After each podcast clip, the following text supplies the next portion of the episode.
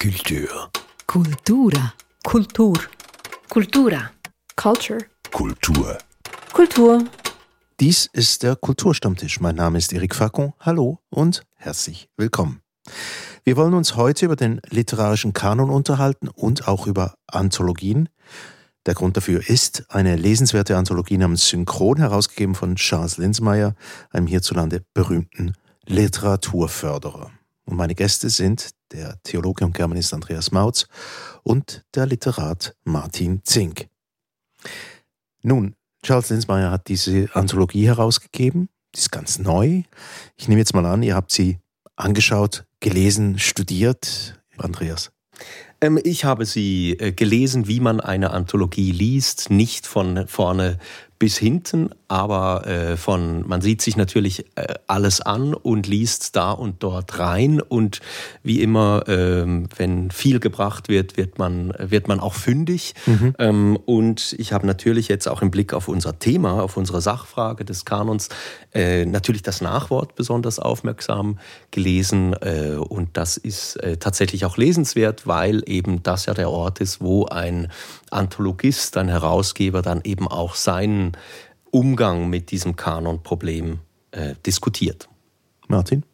Ich habe das Buch auch angelegentlich gelesen. Ich habe die Buchvernissage in Basel moderiert und das Buch also schon früh kennengelernt und gerne studiert. Es heißt, um den Namen zu vervollständigen, 20-21 synchron und signalisiert damit, dass es einen Zeitraum von 100 Jahren der in der Schweiz entstandenen Literatur in den Blick nimmt, mehrsprachig sein will also und insgesamt sind da drin 135 Autoren und Autorinnen vertreten, was eine stattliche Zahl ist und auf das Problem dieser Zahl werden wir auch gleich zu reden kommen, wenn wir dann feststellen, dass natürlich auch gewisse Namen fehlen oder bestimmte Namen mit Texten verknüpft sind, die wir so nicht erwartet haben.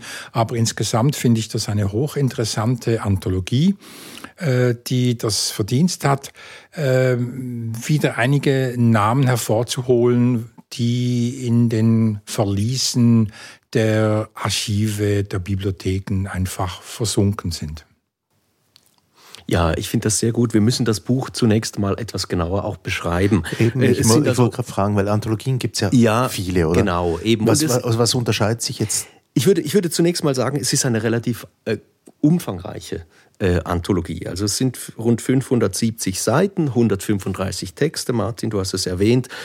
Ähm, also eine große Auswahl und äh, wenn man auch hört, dass dieser Zeitraum von 100 Jahren ähm, abgedeckt wird, dann kann man auch auf die falsche Idee verfallen, dass das Ganze chronologisch organisiert ist. Das ist nicht der Fall. Es gibt thematische Einheiten, und das führt natürlich auch durch diesen breiten Zeitraum, durch die äh, unterschiedlichen Sprachgemeinschaften, Literaturen, führt das zu sehr äh, tollen Nachbarschaften.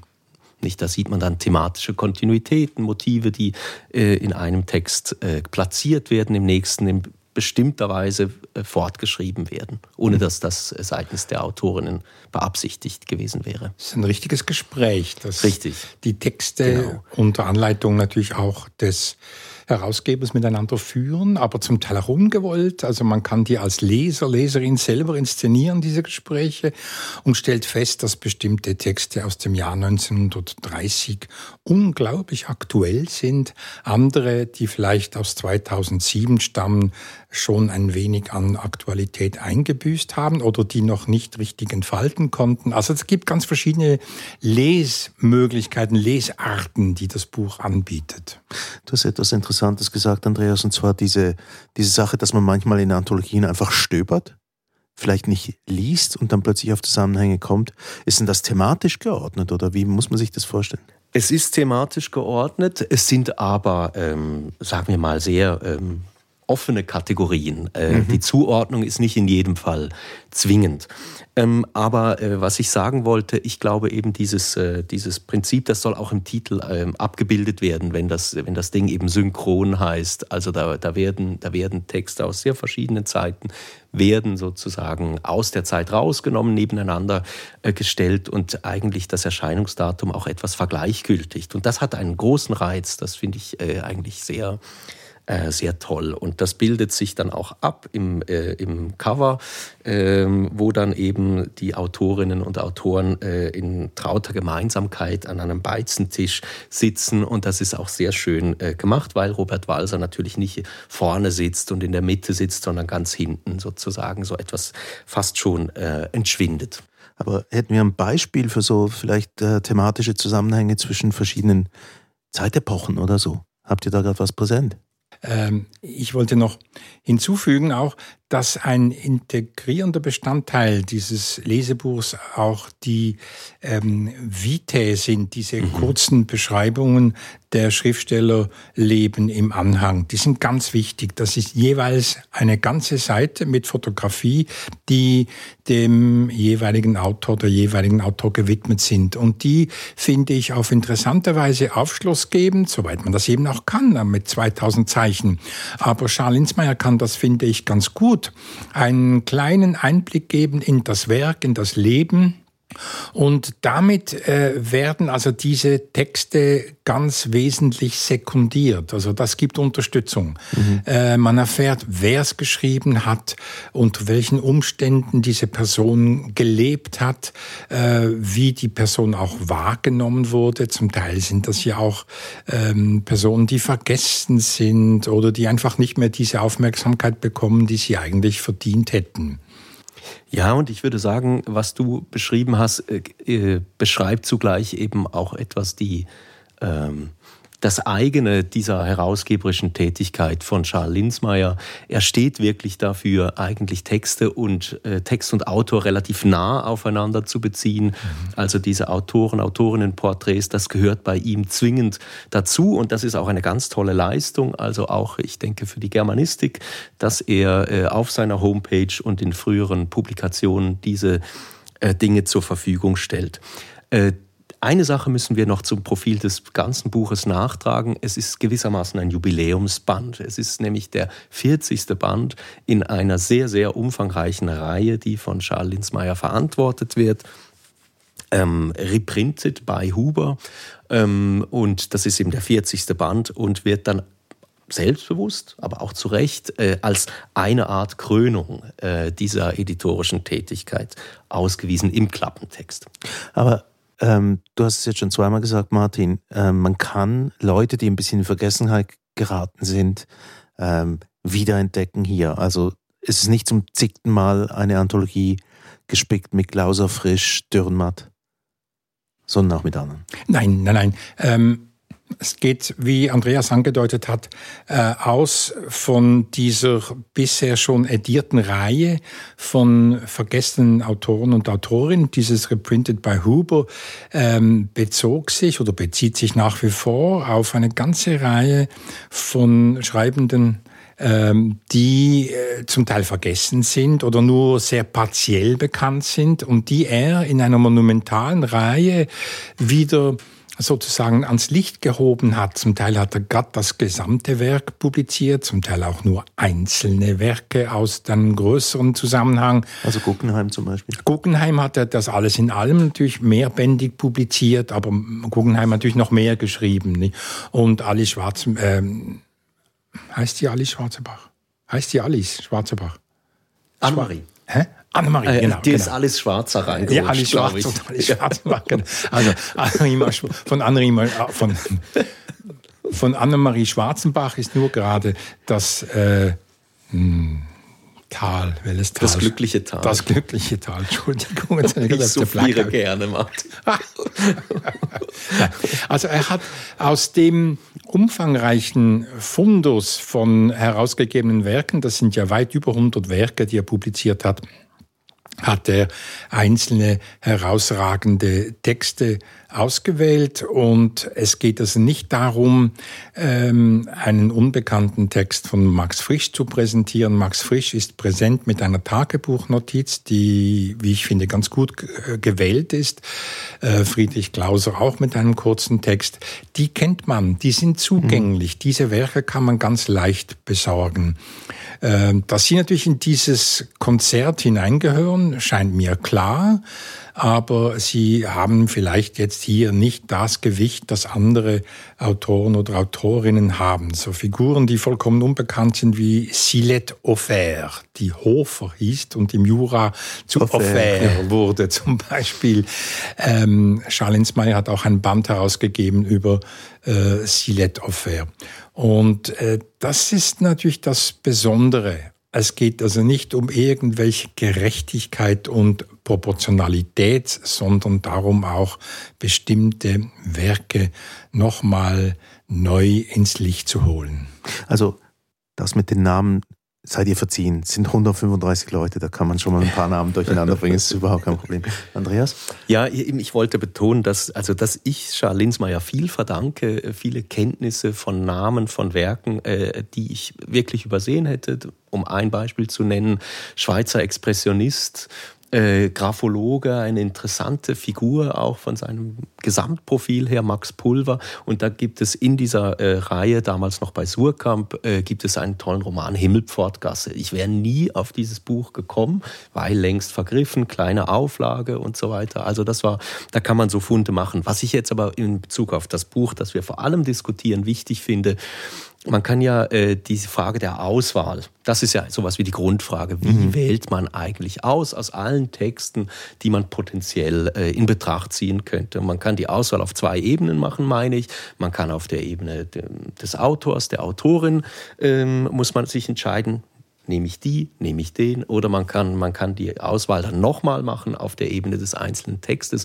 Und äh, man findet in diesem Buch macht man sehr viele Überraschungen. Man, man trifft auf Namen, die man nicht kannte, auch wenn man sich so für durchschnittlich informiert hält, jetzt apropos Literatur.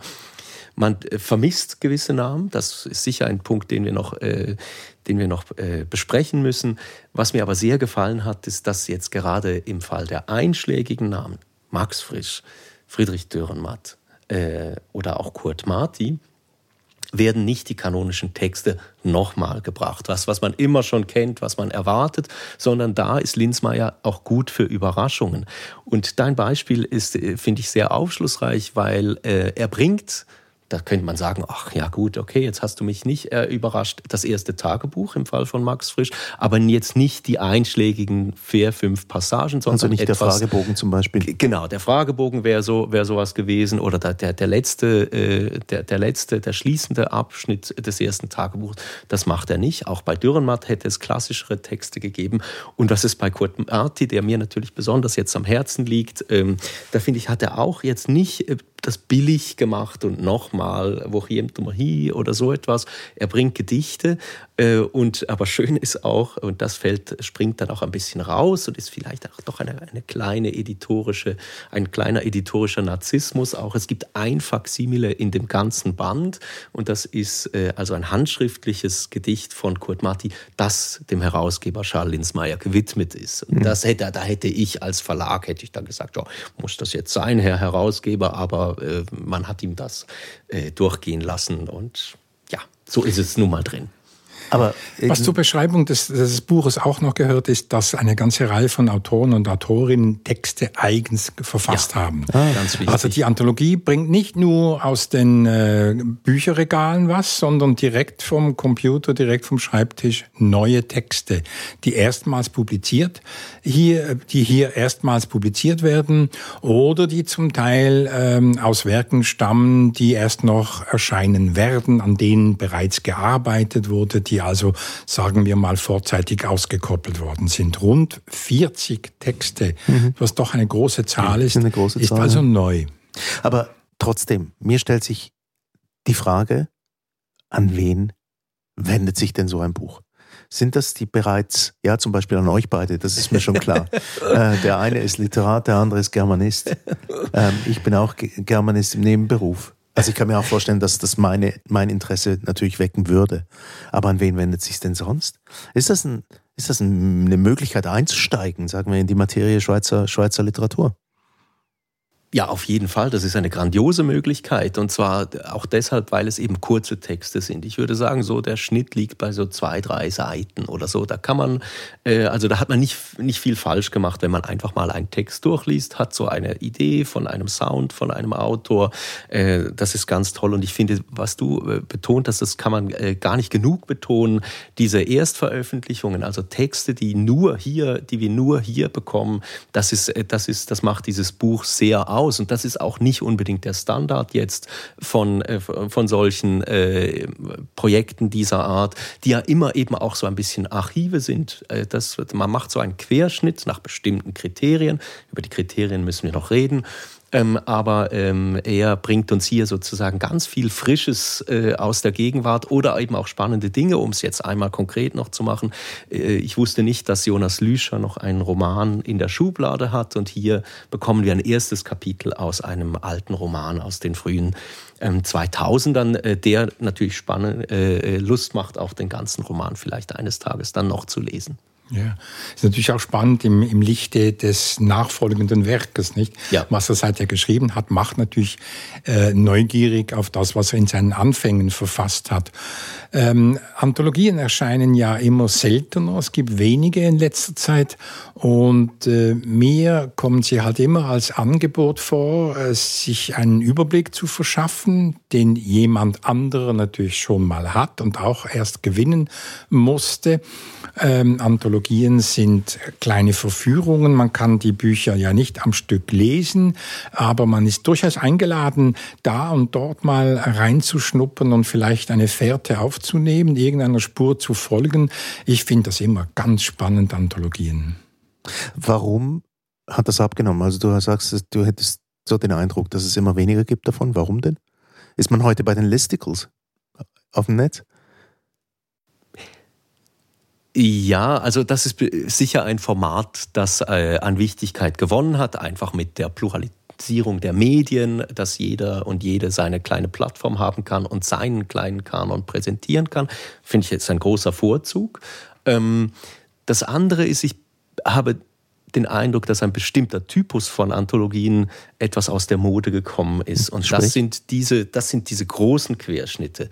Und äh, sozusagen Charles Linsmeyer äh, bedient dieses Genre. Was es noch und nöcher gibt, sind thematische Sammlungen, äh, Thema X, Thema Y, was weiß ich, Tier-Mensch-Beziehungen, Geschlechterverhältnis äh, und so fort. Äh, also und, dann, und dann hat man genau quasi. und dann hat man dann irgendwie zehn Texte ähm, hm. und so weiter, die bestückt sind, die dann äh, dieses Thema etwas etwas ausloten. Ich würde eine äh, eine Sache, die eben diese Programmatik des Buches, glaube ich, sehr betrifft, die Frage, an wen richtet sich den äh, mhm. richtet sich dieses Buch? Was ist so ein bisschen auch was was treibt den Herausgeber eigentlich an? An. Das Nachwort äh, beginnt sehr bescheiden. Ähm, sozusagen Zurücknahme, ich, ich äh, einfach auf der Linie seiner eigenen Arbeit als Literaturkritiker, als Herausgeber keine Repräsentativitätsansprüche und so weiter. Das ist eine sehr schöne, bescheidene Geste. Dann geht er die Texte durch. Das, da fand ich es nicht so spannend, weil er dann äh, so etwas, glaube ich, das Problem äh, hat, dass er alles erwähnen will und äh, dann aber Oder muss äh, die, ja, ja, also das ist auch wieder die Auswahl, das Auswahlproblem. Wo setzt man Akzente? Da hätte ich mir mehr Mut zur Lücke gewünscht, einfach exemplarisch ein paar Dinge festnageln, aber er möchte fast jeden Namen, der dann auch im Buch vorkommt, eben erwähnen. Aber das Wichtigste äh, findet sich auf den letzten zwei Seiten äh, dieses Nachworts, denn da merkt man, was ihn eigentlich antreibt. Und das ist eine äh, der, der starke Eindruck eines Verfalls, nämlich es, er, er, Charles Linsmeyer befürchtet, dass es mit dem Lesen äh, den Bach runtergeht und dass das Buch als Medium kultureller Selbstverständigung oder so etwas und auch, dass auch dieses anstrengende, die anstrengende Praxis des Lesens, man muss sich ja dann immer selber vorstellen, wie sehen die Leute eigentlich aus, dass das jetzt an, äh, doch äh, sozusagen etwas in Gefahr ist. Und da, äh, äh da ähm, gibt es auch so einen gewissen Heroismus der Literatur, den möchte er hochhalten und äh, im Schlepptau dieser, dieses etwas heroistischen Verständnisses der Literatur als einer bedrohten äh, Gattung oder äh, als, ein, als eines bedrohten Mediums, da ist natürlich dann auch der Literaturherausgeber, der Literaturkritiker, auch etwas äh, ein Held, der hier sozusagen ein, ein Fähnlein der sieben Aufrechten äh, äh, bildet. Nicht? Und da, da bin ich etwas optimistischer. Äh, ich habe nicht den Eindruck, dass man, äh, dass man jetzt äh, dass dem Buch ein Biotop bieten muss. Das Buch setzt sich schon selber durch. Das Erzählen ist viel zu wichtig und wenn es dann, es, man muss da nicht dieses blöde entweder oder hier Netflix und hier der deutsche, der schöne deutsche Roman und so weiter. Das ist äh, halte ich nicht für produktiv. Ich glaube, das wird dann mal ein Thema werden für einen weiteren Kulturstammtisch. Tat und Wahrheit, oder? Warum lesen wir eigentlich und ja. wird noch weiterhin gelesen? Aber trotzdem mal, ihr habt beide Anthologien herausgegeben, beide von euch. Das weiß ich jetzt einfach mal und behaupte das hier ganz schön. Ja, wie seid ihr denn vorgegangen? Also eben, wir hatten es von, von den Schwierigkeiten einer Auswahl. Ich gebe mal eine zum Beispiel vor und dann können wir das mal diskutieren. Also die Schweiz, ein kleines Land mit einer literarischen Szene. Wenn man jetzt da eine Auswahl trifft, hinterlässt man da nicht wahnsinnig viele beleidigte Menschen. Unbedingt. Eine kleine Blutspur. Das ist ganz klar. Die Erfahrung habe ich auch gemacht. Ja. Man äh, schafft sich enge Freunde und intime Feinde. Und das ist ganz klar, weil das ja immer eine Auswahl ist und eine Auswahl signalisiert natürlich äh, so etwas wie einen Hinweis auf Qualität, die man als Herausge Herausgeber nun mal einfach äh, behauptet. Das sind ja oft Behauptungen. Ähm, jetzt, ich denke jetzt gerade an ja, ich habe drei oder vier Anthologien herausgegeben. Die erste hieß Geschichten aus der Geschichte mhm. der Deutschschweiz. Die habe ich zusammen mit Rolf Niederhauser gemacht bei Luchterhand. Und das bezog sich schon mal nur auf die deutsche Schweiz, die deutschsprachige Schweiz mhm. und meinte Texte, die sich auf deren Geschichte beziehen. Das schloss also bestimmte Texte ja schon mal aus und äh, das hat uns da und dort einen kleinen Ärger eingetragen.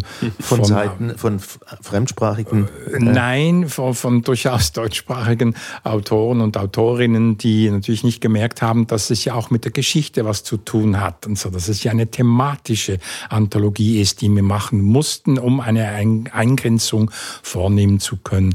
Eine andere hast du mitgebracht, die mhm. habe ich mit Rudolf Bußmann gemacht. Ähm, wir Kinder von Onkel Jodok oder die Onkel Enkel. Jodoks Enkel. Onkel Jodoks Enkel. Ja, genau. Das waren dann alles Texte, die eigens für diesen Band geschrieben worden waren. Mhm, mh. Nahmen den Charakter einer Anthologie an und das war natürlich radikal subjektiv, das ist ganz klar. Da haben wir einfach eingeladen, wen wir mochten und wer natürlich auch gerade bereit war, einen Text zu schreiben.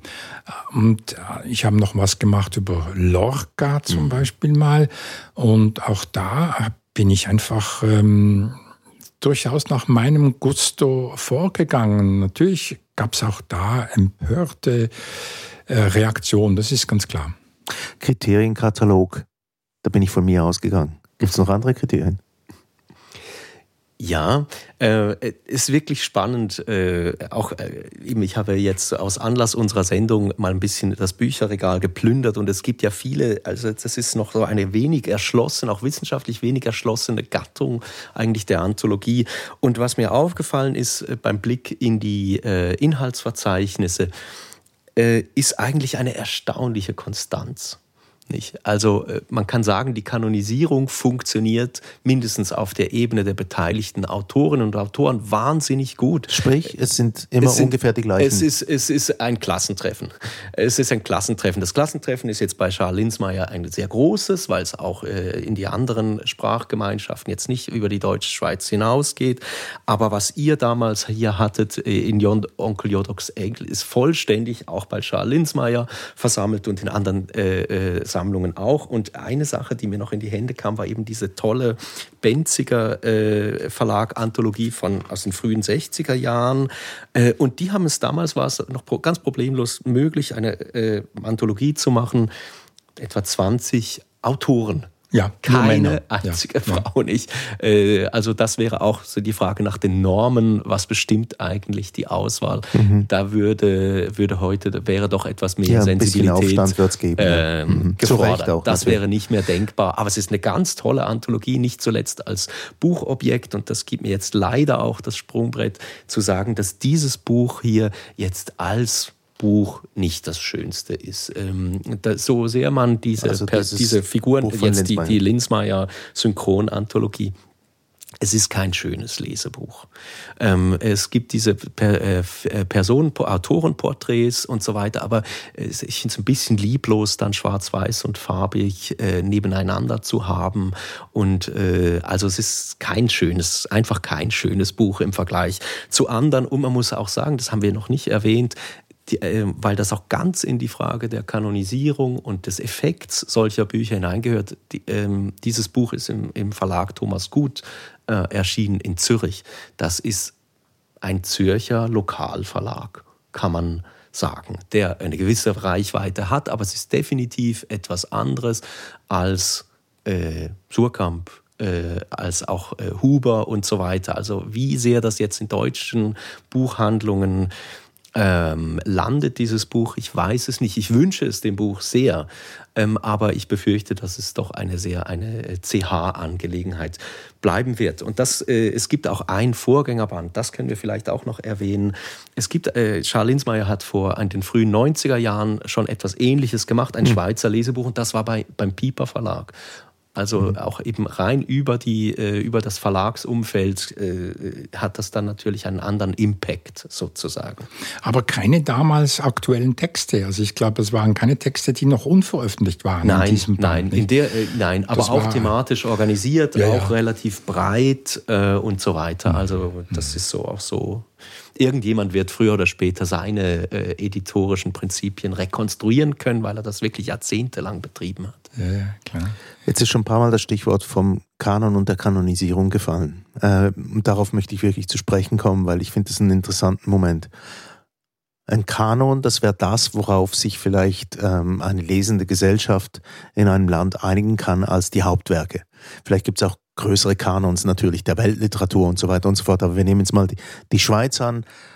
Ja, können wir uns überhaupt heute noch auf, auf, auf einen Kanon von was weiß ich wie vielen Leuten einigen? Gibt es das überhaupt noch? Ich glaube nicht, nein. Das ist ja ein Merkmal auch der Entwicklung geworden, der Entwicklung dessen, was dann im extremsten Fall als Befürchtung dasteht, dass keine Bücher mehr gedruckt werden. Nicht? Das gehört dazu, zu diesem Bild. Ähm, und dann ist es ja auch vielleicht schichtenabhängig, wahrscheinlich auch. Es ist eine soziologische Größe, auch der Kanon. Und dann ist das natürlich unendlichen Wandlungen unterworfen. Äh, Kanon hat ja auch zu tun zum Beispiel mit Zugänglichkeit von Büchern, Lieferbarkeit von Büchern. Man muss die ja irgendwie in die Hand kriegen. Die am besten stehen die bereits im Büchergestell. Man muss auch ein Büchergestell haben.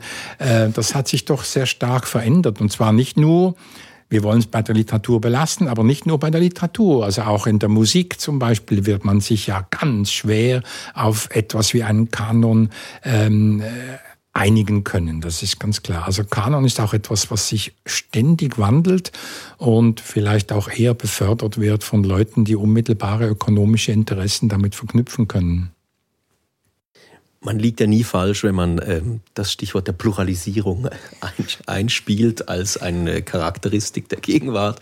Das äh, stimmt zweifellos auch jetzt äh, in diesem, äh, bei dieser Sache. Es ist gut, wenn es viele Kanonis gibt, aber ich glaube, man muss das Hintergrundproblem äh, betonen. Und das ist einfach ganz schlicht, dass der Auswahl, es ähm, wird ja nicht nur ausgewählt, faktisch, nicht? Bei Anthologien, aber auch bei, eben bei Bestenlisten, bei 52 beste Bücher selig äh, und bei, äh, bei anderen Dingen. Also auch äh, die Algorithmen wählen äh, auch aus, machen uns Angebote. Andere Kundinnen, die das gelesen haben, haben auch das gelesen und so weiter. Man muss das ja auch machen. Man muss das auch machen, einfach um die schiere Masse dessen, was potenziell zu lesen wäre, ähm, äh, zu reduzieren äh, und irgendwie äh, überhaupt am Ende ein Buch auf dem Nachttisch zu haben.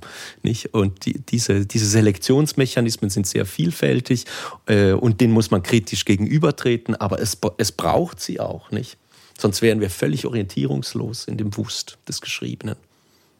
Ja, es gibt ja so Versuche, die rückblickend ähm, rührend wirken, wie der von Marcel Reich-Ranitzky mit ja. einem Sammelband Die besten deutschen Gedichte. Ich meine, da ist man einem Ohnmachtsanfall schon ganz nahe, weil da natürlich durchaus liebgewonnene Gedichte drinstehen, aber eben vor allem ganz viele ja nicht drin vorhanden sind. Es gibt auch die besten deutschen Romane. Ja, aber es ist für die, die Schnellleser, oder? Das ist doch so, so Flughafenzeug der Geschenkartikelabteilung im, in, in der Buchhandlung, oder? Ja, es hat was verzweifelt, das hat Notwehrcharakter. Irgendwie, man möchte in dieser übermäßigen Menge, äh, möchte man irgendwie noch Halt haben, sagen, das musst du gelesen haben, Junge. Und Mädel, nimm ja. das Buch in die Hand, das musst du kennen. So. Ich, also ich, komisch, ich, ich, ich, ich, ich bin da, äh, glaube ich, etwas affirmativer. Also ich würde diese Auswahlen und äh, äh, so Kanonprojekte würde ich nie verurteilen. Ich würde sagen, hey, macht, äh, wunderbar. Und wenn ein Verleger sich findet, noch besser. Äh, toll, wenn das am Flughafen rumsteht. Ich muss das ja dann nicht für gut befinden, sondern ich würde Kanonlisten immer als Vorschläge sehen und dann kann man sich ansehen, wer macht denn hier denn diesen Vorschlag äh, und so weiter. Und wie und kann dann, man den Kanon erweitern vielleicht? Genau, und, und, so, und, ja, und eben, ja. und dann fällt, dann fallen einem auch jetzt bei Linsmeier, fallen einem auch kuriose Absenzen auf, nicht? Äh, also man, ist ja eigentlich sicher bei so einem Querschnitt über diese 100 Jahre, Manimata kommt ganz sicher vor. Kommt nicht vor oder so Sachen, die man äh, dann jetzt, also die Lyrik ist sowieso so ein bisschen im Hintergrund, die Dramatik kommt überhaupt nicht vor. Also das äh, gehört auch zu den, vielleicht zu den Schwächen. Es gibt natürlich auch einen Buches. Autor, der zum Beispiel nicht drin vorkommen wollte, das ist Martin Sutter, der hat sich geweigert. Aha, ja, gut. Ja, ja das ist jetzt nicht der größte auch Verlust vielleicht. Auch legitim. Oder? Ja, ja, klar, eben. ja, und ja. dann gibt es, das äh, weiß ich jetzt nicht von ihm und das hat mit ihm und mit dieser Anthologie auch nichts zu tun, das weiß ich von anderen Anthologisten, dass zum Teil die die Nachlassverwalter immense Summen verlangt haben. Ja. Mascha Kaleko zum Beispiel ja. selten vorhanden in Anthologien, weil die Nachkommenschaft einfach äh, äh, gierig ja. nach Geld verlangt. Nicht? Und das kann man dann oft nicht bezahlen, was die wünschen. Also taucht die nicht drin vor. Das verfälscht ja auch nochmal die Idee eines äh, repräsentativen Kanons. Ne? Aber Täuscht der Eindruck oder war das vielleicht vor 50 Jahren noch so, dass es so einen Kanon gab tatsächlich, dass die Tante ankam und gesagt hat, äh, die Großtante so beim Kaffee und Kuchen gesagt hat, ja, was hält denn die junge Generation von Goethe? Und der kam einfach aus dem Kanon das musste man gelesen haben. Also man könnte es auch frotzelnd ein bisschen sagen, so, der Kanon ist das, was alle als wichtig empfinden und nie gelesen haben. Da, da, ist bestimmt, da ist bestimmt was dran, äh, aber äh, ich würde immer sagen, also den, es gibt nicht einfach einen Kanon, sondern dieser Kanon wird gemacht. Nicht? Und der wird natürlich gemacht mit bestimmten Interessen. Nicht? Äh, da, da, da, es gibt sozusagen Verwalter, VerwalterInnen des Kanons und es gibt auch ganz gezielte Dekanonisierungen von, äh, von Autorinnen und Autoren. Das ist ja eine spannende Sache. Warum fällt auch irgendjemand dann mal ähm, aus, aus, dem, mhm. aus dem Kanon raus? Ähm, wie heißt er jetzt noch, Pisana Cantos, äh, Ezra Pound also, zum Beispiel, mhm. nicht? Ezra Pound wäre so ein Beispiel, nicht? Gefeiert äh, und dann so ein bisschen ein äh, Faschismus-Fauxpas äh, und das führt zu einer Dekanonisierung. Mhm. Nicht? Äh, mhm. guter, guter Grund für eine Dekanonisierung, äh, aber schade um den Text. schade um den Text. Ja, eben, das ist natürlich auch wieder ein Thema für einen mhm. anderen Kulturstammtisch, muss man auch sagen. Genau. Ja, äh, inwiefern man Mensch und äh, also Autor und, oder Erschaffer eines Werkes und das Werk auseinanderhalten muss, aber trotzdem zu dieser Kanonisierung, wenn man sagt irgendwie, das ist alles sehr, auch sehr subjektiv, das ist natürlich immer geprägt von der Person, die das herausgibt. Wollen wir es mal schnell probieren? Wollen wir mal zehn Namen zusammenschmeißen, einen Schweizer Kanon errichten? Oder, oder machen wir da ein paar Leute unglücklich draußen? Aber vielleicht vorher noch schnell erwähnen, dass die Schule eine ganz große Rolle spielt. Ach ja, ja das stimmt natürlich. Sehr also gut, die ja. Schule ist natürlich die, Kanon, die Kanonisierungsinstanz per se, die aus beruflichen Gründen mehr als der Buchhandel, der Buchhandel profitiert dann davon. die, die Schule muss sich ja irgendwie festlegen und sagen, das musst du oder das müsst ihr gelesen haben.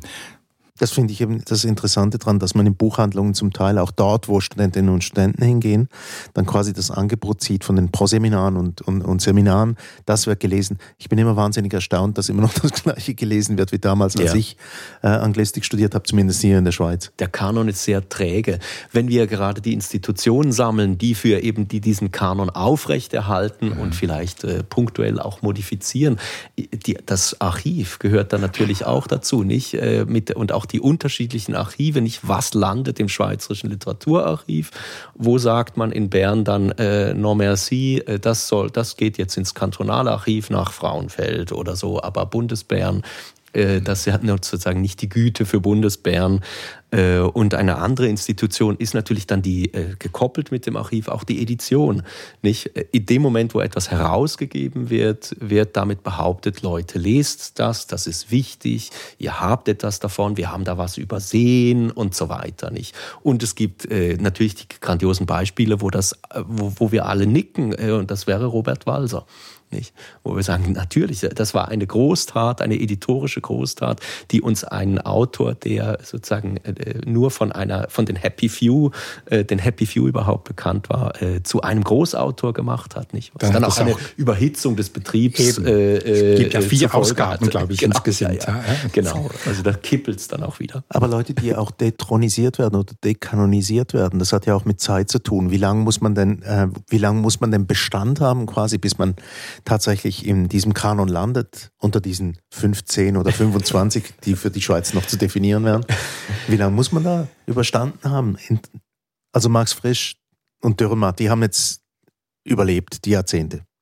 Die gehören sicher vorübergehend zum Kanon. vorübergehend für die nächsten Wir wissen nicht, Jahre. wie lange. Eine gute Halbwertszeit. Also, ja, ja, ja, ja, ja. ja. Äh, also zum Beispiel, also da gibt es ja dann Unterschiede. Bei Dürrenmatt gibt es neuere Editions... Ähm, Beispiele bei Max Frisch gar nicht und es zeichnet sich im Moment auch noch gar nichts ab. Mhm. Denkbar, dass bei Max Frisch äh, ein Teil direkt ins Internet marschieren wird und wir gar nicht als Papier in die Hand nehmen können. Aber bei Max Frisch haben wir immer noch die Ausgabe, die Hans Mayer mhm. vor geraumer Zeit und mit etlichen Mengen und kommentarfrei weitgehend äh, herausgebracht hat, nicht? Also der ähm, besteht einfach auch darum, weil sein Verlag, der Surkamp Verlag, mhm. ihm die Treue hält und äh, mit liebevollen, auch sorgfältigen Ausgaben immer wieder äh, die Aufmerksamkeit auf den Autor äh, hingelenkt hat. Natürlich, in meinen Augen gehört er selbstverständlich zum Kanon mit äh, unverzichtbar. Das ist ganz klar. Aber es hängen immer wieder Faktoren damit zusammen, die doch wichtig sind. Also ich meine jetzt noch Klauser schnell. Mhm. Ähm, wurde von Hugo Leber in einer drei- oder vierbändigen Ausgabe damals bei Arche herausgebracht, zu einem Zeitpunkt, wo Klauser doch weitgehend vergessen war. Mhm. Nicht? Mhm. Also es gibt auch die nun kanonisierten Autoren, die sozusagen aus der Vergessenheit herausgeschmirgelt, mhm. geputzt und, und ediert werden. Mhm. Nicht? Ähm, nehmen wir machen wir es noch konkreter an einem Punkt. Es kann ja schon sein, dass auch einfach die Sache mit den Gesamtausgaben, ähm, mit diesen, dann hat man so eine Zeile blaue Bücher und das ist dann der frisch und dann hat man also Köppen zum Beispiel steht bei mir, das ist Rot. dann so rote, bei mir, genau. Bei mir ist der Dürrenmatt, der ist weiß. Genau, der, der Dürrenmatt ist weiß und so. Dass die, dass das so vielleicht sozusagen eher ähm, aus der Mode kommt. Du hast jetzt eben gerade dafür gesorgt, dass Jörg Steiner wieder zugänglich ist bei Surkamp. Danke, Martin.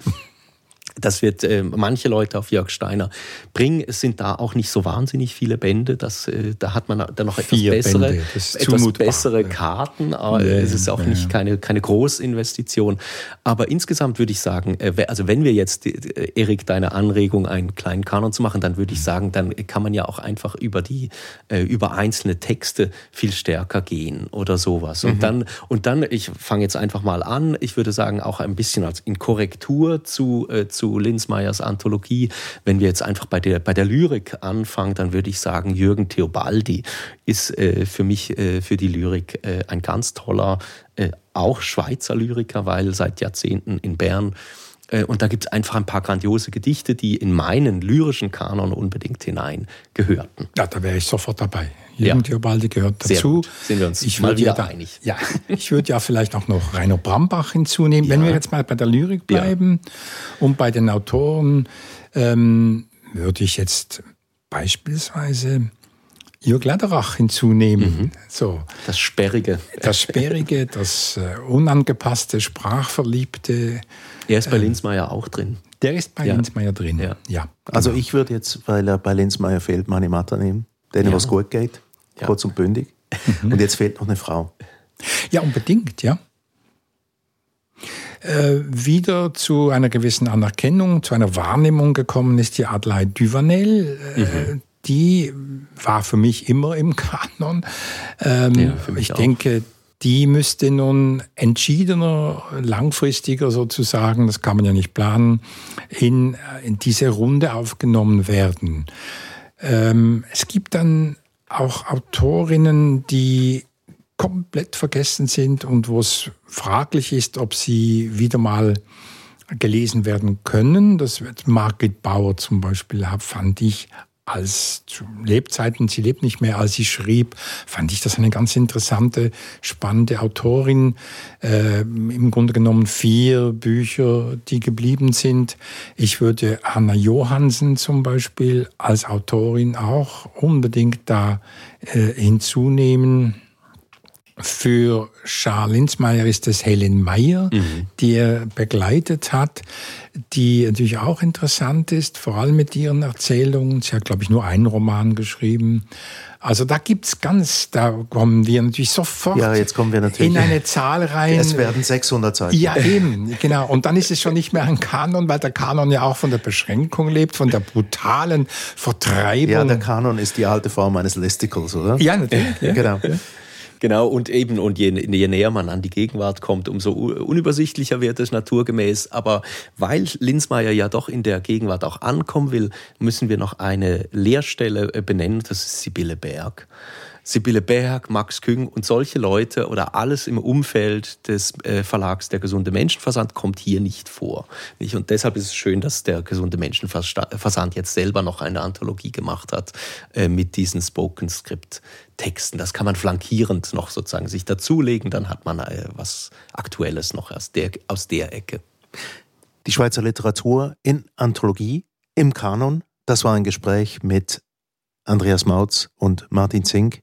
Mein Name ist Erik Fachung.